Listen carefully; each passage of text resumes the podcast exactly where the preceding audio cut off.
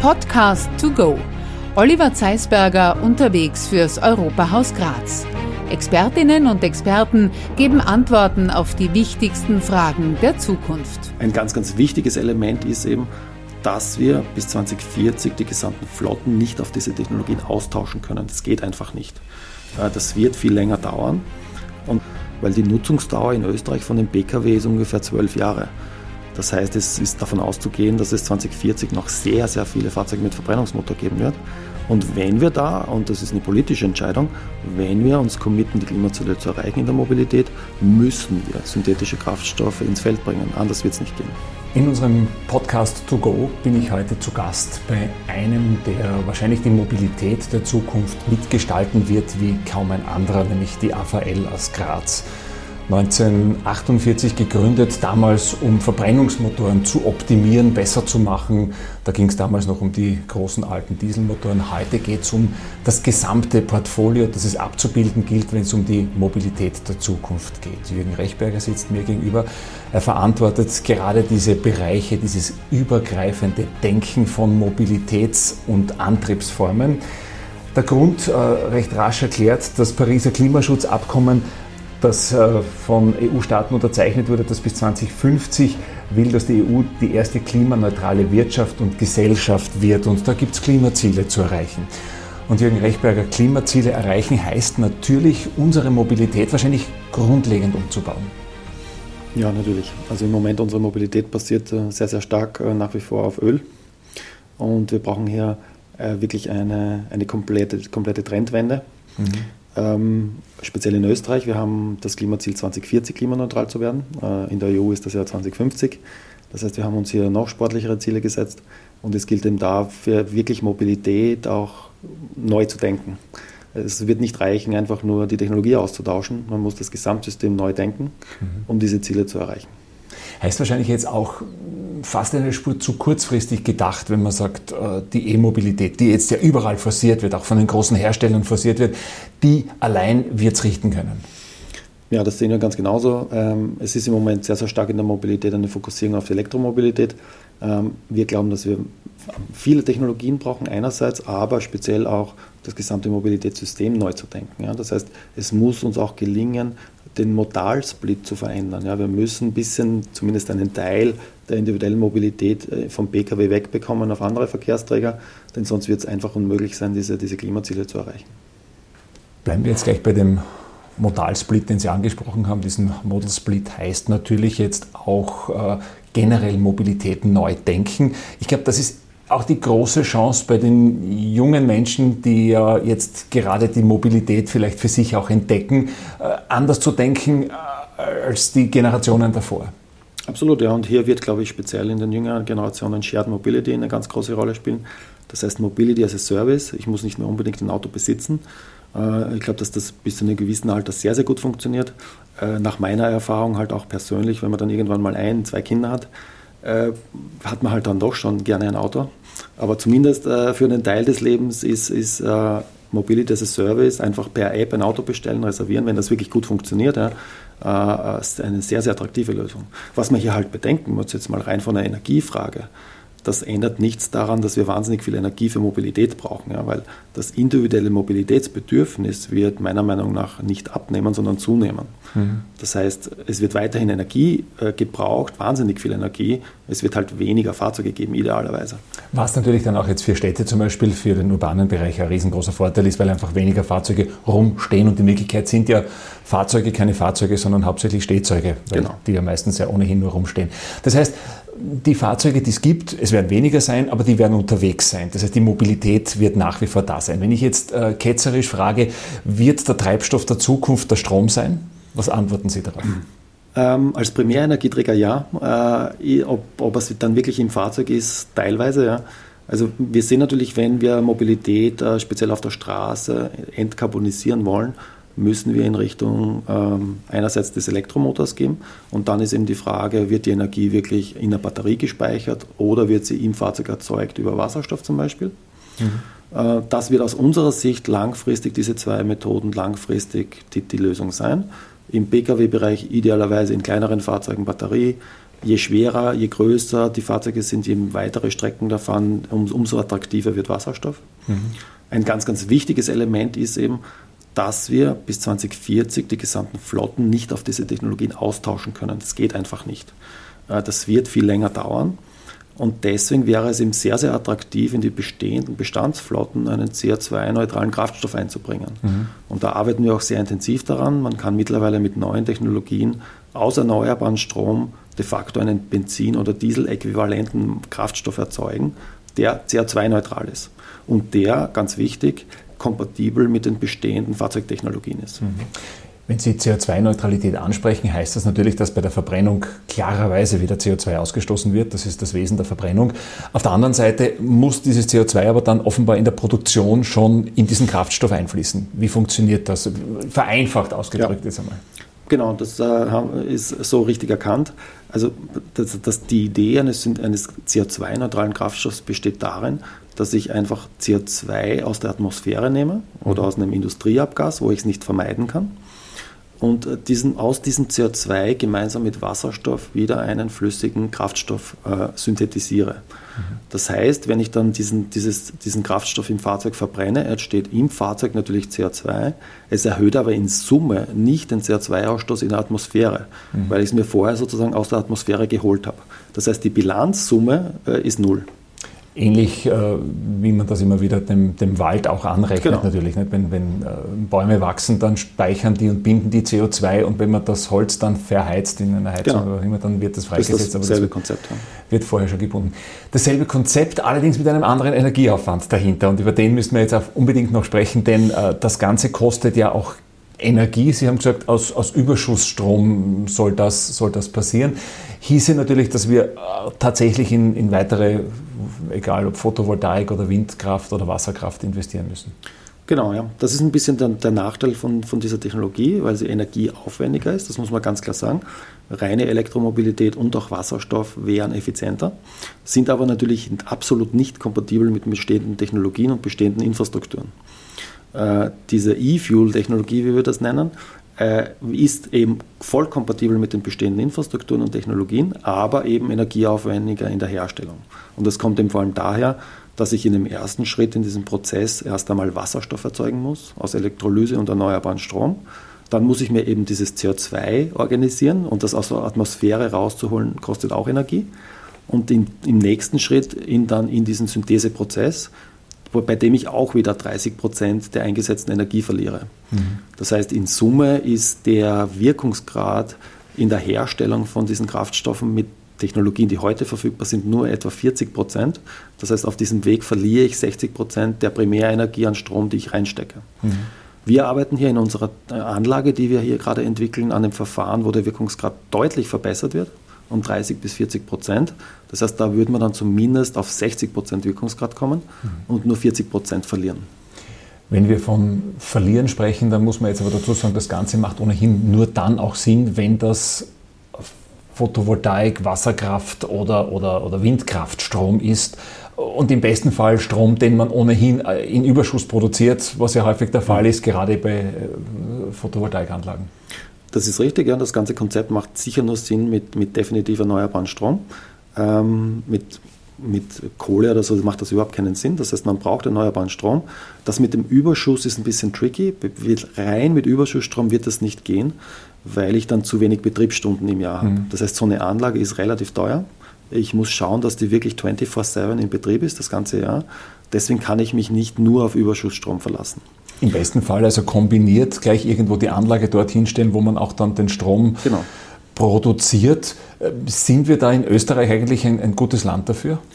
Ähm, nein, in Wirklichkeit nicht. Ne. Äh, also wir haben in Österreich natürlich begrenzte Solar- und Windstunden, äh, Volllaststunden im Jahr. Das heißt, die Kapazität ist begrenzt. Deswegen werden solche Anlagen langfristig sicher großteils nicht in Europa stehen sondern ihm von der Sonne und vom Wind bevorzugten Weltregionen, wie zum Beispiel ganz besonders tut sich daher im Moment hervor Chile, mhm. weil die bis zu 6000 Volllaststunden Wind im Jahr haben. Das heißt, dort kann ich Strom, Windstrom kostet mich dort ungefähr einen Cent pro Kilowattstunde. Und mit solchen Stromkosten kann ich diese Kraftstoffe sehr, sehr günstig herstellen. Mhm. Und die werden dann eben lokal produziert mhm. und dann mit Schiffen nach Europa gebracht. Das heißt, als Wasserstoff nach Europa gebracht? Einerseits, ja. Entweder, entweder wird der Wasserstoff nach Europa gebracht oder, gleich die e oder ich kann auch die gesamten E-Fuels schon lokal machen. Da mhm. gibt es auch zum Beispiel schon ein Demonstrationsprojekt von Porsche und Siemens, die gerade so eine Anlage in Chile errichten. Mhm. Und die produzieren wirklich den fertigen E-Fuel vor Ort und bringen den nach Europa. Jetzt sagen Sie, es gibt diese Anlagen schon. Ihre Anlage wird äh, etwas Besonderes sein, weil einfach der Wirkungsgrad so massiv erhöht wird. Äh, Sie haben hier ein Bild hier gerade aufgemacht. Das heißt, man sieht schon einmal die Photovoltaik am Dach, man sieht schon einmal, dass der Strom selbst produziert wird. Wenn Sie uns ganz kurz beschreiben, was wir hier noch sehen, was dann entstehen wird, weil es ja, glaube ich, heißt im Bau. Ja, genau. Also die, die, ähm, wir haben uns eben äh, zusammengetan mit Jürgen Roth, um so eine Demoanlage zu errichten. Äh, wir haben uns entschieden, das in der AVL zu machen. Man wird die auch dann gleich vom Eingang der AVL sehen. Sie wird nämlich am Dach eines unserer bestehenden Gebäudes errichtet. Die Anlage ist äh, eben ausgelegt für, für die Produktion von ungefähr 120.000 Liter von CO2-neutralen Kraftstoffen pro Jahr. Mhm. Und sie wird gespeist hier aus, aus äh, einer bei uns hier produzierten Solarenergie. Ähm, und ja, was wir hier errichten, ist eben äh, im ersten, genauso wie vorher gesagt, im ersten Schritt eine Elektrolyse. Das ist bei uns eben eine ganz neue Technologie, die es so noch nicht am Markt gibt, die mit wesentlich höherem Wirkungsgrad Wasserstoff produziert. In unserem Fall scheiden wir jetzt CO2 nicht aus der Atmosphäre ab. Das macht für so eine kleine Anlage keinen Sinn. Das heißt, wir verwenden hier sogar biogenes CO2. Das heißt, das hat überhaupt keinen fossilen Background. Mhm. Wir lassen uns äh, biogenes CO2 von der Agrana, äh, der Zuckerproduktion, mhm. Äh, anliefern. Wir nehmen dann dieses CO2 gemeinsam mit dem Wasserstoff und gehen damit in einen Fischer-Tropsch-Reaktor, so heißt das, in eine Fischer-Tropsch-Synthese. Das ist eben der Prozess, in dem dann Wasserstoff und CO wieder kombiniert werden zu einem langkettigen Kohlenwasserstoff, der de facto dann am Ende des Tages dieselben Eigenschaften hat wie ein Dieselkraftstoff. Man kann aber dann äh, nicht nur Dieselkraftstoff herstellen, man kann auch normalen äh, ja, Superbenzin herstellen. Genau, das hängt dann vom, vom Syntheseprozess ab. Mhm. Der erste Schritt, Wasserstoffproduktion, CO2-Abscheidung, ist immer dasselbe. Mhm. Und dann muss ich, je nachdem, welchen Kraftstoff ich haben will, eine unterschiedliche Synthese nachschalten. Für Diesel macht man eben Fischer-Tropsch-Synthese. Für Benzin, wenn man wirklich nur Benzinkraftstoffe will, würde man ein anderes Verfahren wählen. Mhm. Äh, das heißt Methanol to Gasoline. Äh, ich kann aber auf diesem Weg zum Beispiel auch Ammoniak produzieren, was ein ganz, ganz wichtiger Energieträger werden wird. Methanol also im Prinzip kann ich jeden chemischen äh, Stoff hier produzieren.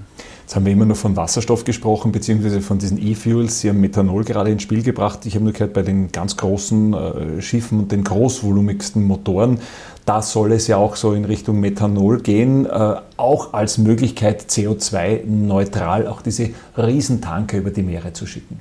Genau, ja. Also wir haben natürlich dieselbe Herausforderung der Dekarbonisierung auch in der Schifffahrt. und hier ist die, ist die, muss die Lösung ein flüssiger Kraftstoff sein. Ja, die Schiffe brauchen wahnsinnig viel Energie.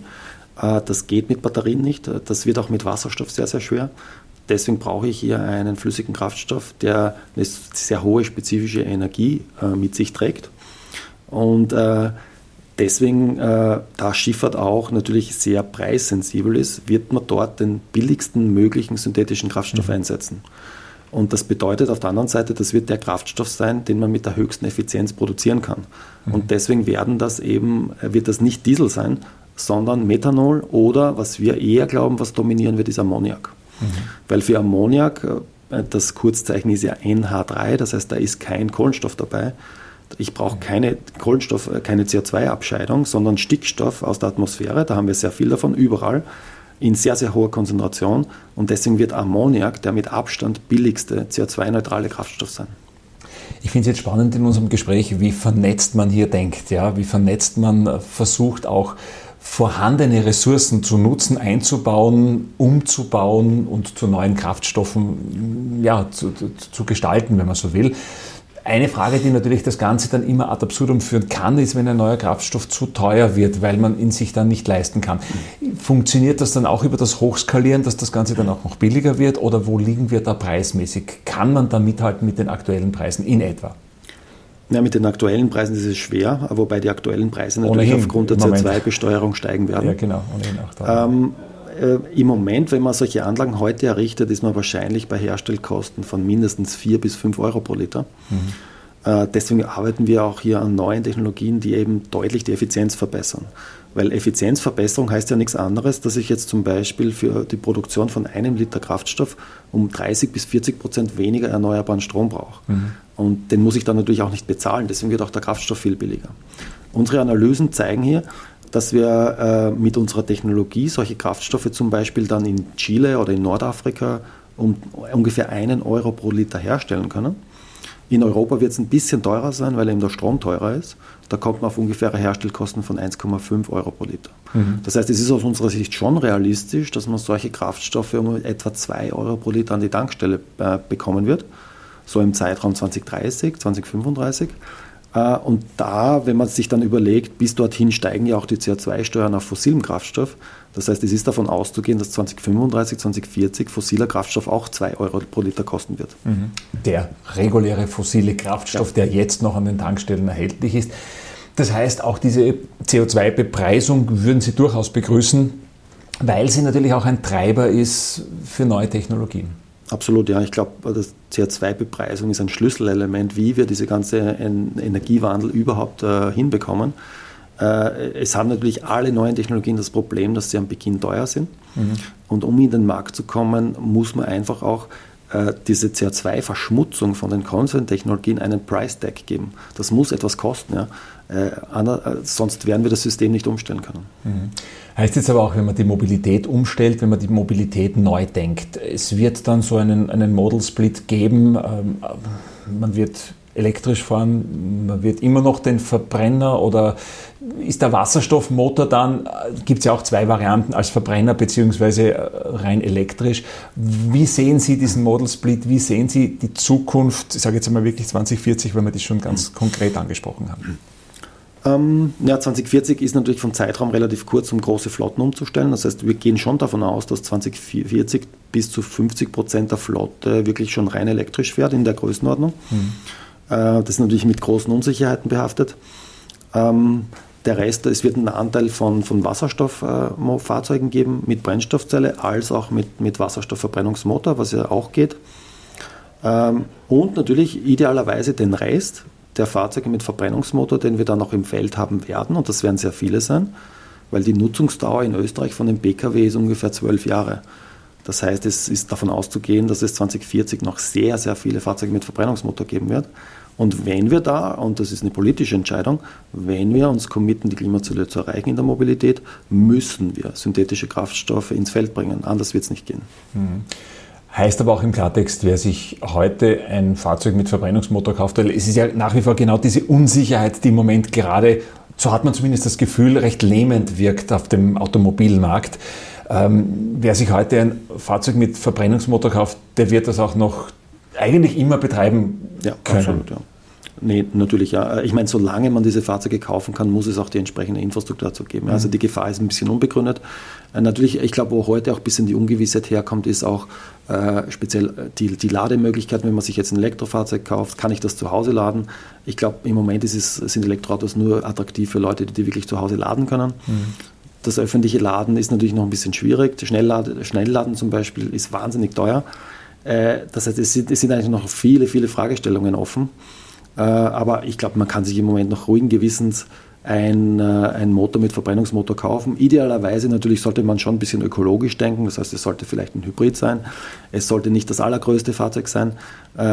Also dann, glaube ich, kann man da im Moment nichts falsch machen.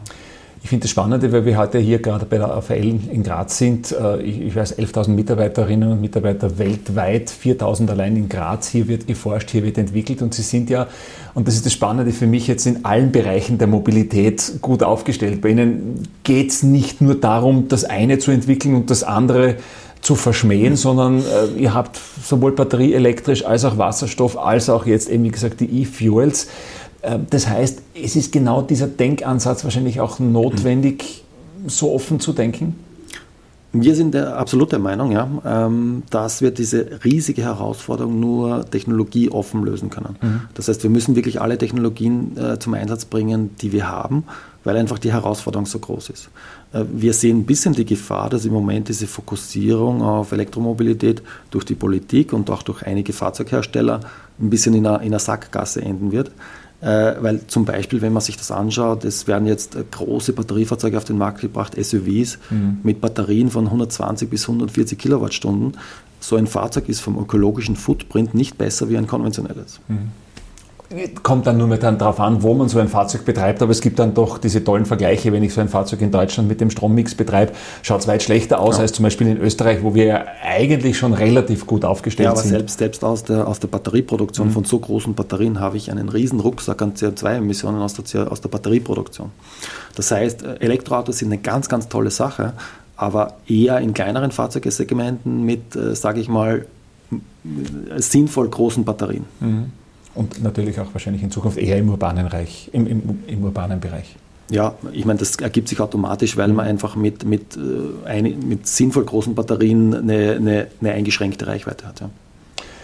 Also es wird sich die Mobilität ändern müssen, es wird sich das Denken ändern, ohnehin, auch durch die jetzt angebotenen äh, Treibstoffe. Eine Frage, die man von jungen Menschen sehr häufig gestellt bekommt und dieser Podcast To Go geht ja auch sehr an die Jugend, die sich jetzt Gedanken machen über unsere Zukunft. Ist es denn, was äh, das Pariser Klimaabkommen angeht mit den 1,5 Grad Erderwärmung, ist es denn da nicht schon fast zu spät, weil sie natürlich auch gewisse Zeitspannen brauchen, um die Mobilität grundlegend zu verändern? Ähm, ja, das ist genau der Knackpunkt. Ja. Viel, äh, wir haben nicht mehr viel Zeit, um die Dinge zu tun. Und äh, wir sind eigentlich als Gesellschaft äh, in Europa auch von unseren Entscheidungsprozessen nicht so aufgestellt, rasche Entscheidungen zu treffen. Mhm. Zum Beispiel ein ganz, ganz zentrales Element, um diese Ziele zu erreichen, ist in Europa das Fit for 55-Programm, ja, was von der Europäischen Kommission vorgestellt wurde. Äh, das hält sehr, sehr wichtige und sehr, sehr gute Elemente um, äh, das, äh, um diese Ziele zu erreichen. Allerdings werden wir das jetzt mal in unserem demokratischen Entscheidungsprozess, der, der gut ist, ja, mhm. der nicht in Frage gestellt werden soll, aber das wird zwei Jahre dauern, bis wir diese Fit for 55-Programme wirklich in Gesetze gießen und zur Umsetzung bringen. Deswegen ist es ist wirklich der, die, die, die Zeit und das CO2-Budget, was wir bis dahin noch haben, das ist das ganz kritische Element. Ja. Auch da hat man jetzt so das Gefühl, dass wir in einer sehr spannenden Zeit sind, weil sich in so kurzer Zeit so viel geändert hat und so viel ändert. Wenn Sie auch sagen, man hat im Moment gerade alle Manpower darauf gerichtet, äh, ja, auch, wie gesagt, neue Antriebssysteme zu erfinden, auch durchaus? Ja, ja, selbstverständlich. Ich meine, im Moment, die Automobilindustrie ist im Moment natürlich in einer herausfordernden Zeit einerseits. Ja. Ähm, budgetär ist das nicht einfach, so viele Technologien zu entwickeln. Mhm. Es stehen ja in Wirklichkeit nicht mehr äh, Mittel dafür zur Verfügung. Das heißt, es ist schon eine schwierige Situation, aber natürlich für technisch Interessierte eine unglaublich spannende. Äh, ich meine, in den letzten ein, zwei Jahren hat sich hier technologisch mehr getan als in den 30 Jahren davor. Äh, also technologisch natürlich ist es ist eine extrem spannende Zeit, ökonomisch eine herausfordernde. Sie haben Ihre Kinder angesprochen, die Welt, die Sie Ihren Kindern dann übergeben. Ähm, ja, das ist ähm, die Definition nach der Nachhaltigkeit, sollte genauso lebenswert sein, wie sie heute ist. Das heißt, wir arbeiten mit den richtigen Mitteln und mit den richtigen Werkzeugen in die richtige Richtung, aber arbeiten wir schnell genug? Ähm, da würde ich heute noch eher, eher vorsichtig antworten. Ja, im Moment sind wir sicher noch nicht schnell genug. Äh, es gibt gute Ansätze. Ich glaube, der Common Sense stellt sich ein. Äh, wir haben ja, wenn wir uns überlegen, speziell auch beeinflusst durch Nordamerika mit Herrn Trump. Ich meine, vor drei, vier Jahren haben wir noch diskutiert, mhm. gibt es den Klimawandel mhm. überhaupt? Ich glaube, das wird heute nicht mehr in Frage gestellt. Äh, es geht vieles in die richtige Richtung, aber in Wirklichkeit müssten wir viel, viel schneller sein. Ich habe jetzt äh, gerade vor kurzem mit dem Paul Grieser, dem ORF-Korrespondenten in Moskau, ein langes äh, Gespräch geführt, auch für das Europahaus Graz. Und der Paul Grieser sagt, in, in Russland ist diese Idee des Klimaschutzes noch gar nicht angekommen, weil äh, die würden eine Erderwärmung eher begrüßen, weil die haben äh, acht Monate im Jahr minus 20 Grad und die sagen, wenn es wärmer wird, ist besser, brauchen wir weniger heizen. Äh, das heißt, es ist auch auf der Welt, und Sie haben Amerika angesprochen, sehr ungleich verteilt. Sind wir hier in Europa Vorzugsschüler? Von den Ambitionen glaube ich schon, ja. Ich glaube auch, dass es wichtig, dass Europa diese Rolle übernimmt und den anderen Weltregionen zeigt, dass man dem Klimawandel begegnen kann. äh, dass man das finanziell stemmen kann, dass man den Wohlstand aufrechterhalten kann, dass man den Komfort der Menschen aufrechterhalten kann. Das ist ganz wichtig, dass das mal eine Weltregion vormacht. Und ich glaube, Europa ist ja definitiv am ambitioniertesten. Äh, deswegen ist es ja auch gerade sehr spannend, hier im europäischen Umfeld aktiv zu sein. Äh, wir haben natürlich das Problem in anderen Weltregionen, wo das noch nicht ganz so weit ist. Es hat sich natürlich jetzt viel getan mit dem neuen Präsidenten in den USA, mit Biden der das Thema auch erkannt hat. Ähm, aber Sie haben es angesprochen, Russland, China haben hier noch andere Vorstellungen, wobei China schon angekündigt hat, auch CO2-neutral 2060 zu werden. Aber China geht es im Moment in Wirklichkeit mehr um die städtische Verschmutzung, also um die Luftverschmutzung mhm. in den Städten und noch nicht so sehr um das CO2-Problem. Und wenn man den Wasserstoff noch einmal hernimmt als Energieträger, der ja sicherlich ein sehr spannender Energieträger der Zukunft ist, es gibt ja diese Wasserstofffahrzeuge in, in ja, homöopathischen Dosen in ganz Europa verteilt, äh, schon seit einiger Zeit. Ähm, werden die sich allalong durchsetzen, auch jetzt im Pkw-Bereich? Sie werden eine Rolle im Pkw-Bereich äh, spielen. Mhm. In, wie dann der Marktanteil wird, das wird die Zukunft zeigen. Das wird stark vom, vom Konsumenten abhängen. Was wir im Moment eben ganz klar sehen, ist, dass sich das speziell jetzt mal im Bereich Nutzfahrzeuge, mhm. LKWs durchsetzen wird. Äh, dort ist im Moment die größte Aktivität, weil man dort eben das Problem hat, dass schwere LKWs, die weite Strecken fahren, das mit Batterien sehr, sehr schwer ist. Mhm. Deswegen wird man dort zum Wasserstoff zum Einsatz bringen. Da werden im Moment die ersten Wasserstoffmodelle von den ganz, ganz großen Herstellern entwickelt. Äh, wir haben uns in Österreich hier zusammengetan in ein Konsortium H2 Mobility Austria. Das hat erst letzte Woche in einer Pressekonferenz hier ein Konzeptpapier dargestellt, wo wir gerne eben 2000 Wasserstoff-LKWs in den nächsten Jahren in Österreich auf die Straße bringen wollen. In einem breiten Konsortium aus Energieversorgern, aus der MV natürlich, aus Flottenbetreibern, aus Technologieprovidern. Und äh, wir werden jetzt in eine Diskussion mit der österreichischen Regierung eintreten, um eben die Rahmenbedingungen zu finden, die es braucht, um sowas zu ermöglichen. Es ist unglaublich viel in Bewegung, das kann man subsumierend auf jeden Fall sagen. Es tut sich sehr viel in die richtige Richtung. Jürgen Rechberger von der AVL, einer, der da mitdenkt, mitarbeitet äh, und, und auch Zusammenhänge herstellt, uns diese Zusammenhänge sehr gut erklärt hat. Ich sage an der Stelle ein großes Dankeschön. Wenn Sie sich nach einem langen Tag zurücklehnen, äh, was wollten Sie erreicht haben nach einem erfolgreichen Tag? Was wäre ein gutes Gefühl? Ja, ich mache diesen Job. Ich bin eigentlich kein Autofreak. Ja, ich habe keine emotionale Bildung an Autos. Ich bin in die Automobilindustrie gegangen, weil ich festgestellt habe, dort herrscht das größte CO2-Problem. Dort liegen die größten Umweltprobleme und ich will einfach meinen Beitrag leisten, den ich mit meinen beschränkten Möglichkeiten habe, hier das Mobilitätssystem sauber zu gestalten. Vielen Reichberger, danke für das Gespräch. Sehr gerne, danke. Das war ein Podcast to go mit Jürgen Rechberger von der AVL um die Zukunft der Mobilität. Und das Überthema ist natürlich die Reduktion des CO2-Ausstoßes. Und darum geht es übrigens auch nächste Woche. Da sind wir in der höheren Bundeslehr- Forschungsanstalt Raumberg-Gumpenstein. Es geht um die Lebensmittelproduktion und um die Reduktion von CO2 in der Tierhaltung, wie das möglich ist durch modernste Technologien, die übrigens auch von der EU gefördert und unterstützt werden. Das hören wir uns im nächste Woche an. Ich freue mich, wenn Sie wieder dabei sind und falls Sie es noch nicht haben, diesen Podcast To Go kann man gerne abonnieren auf allen Plattformen, wo es Podcasts gibt. Also dann, bis nächste Woche.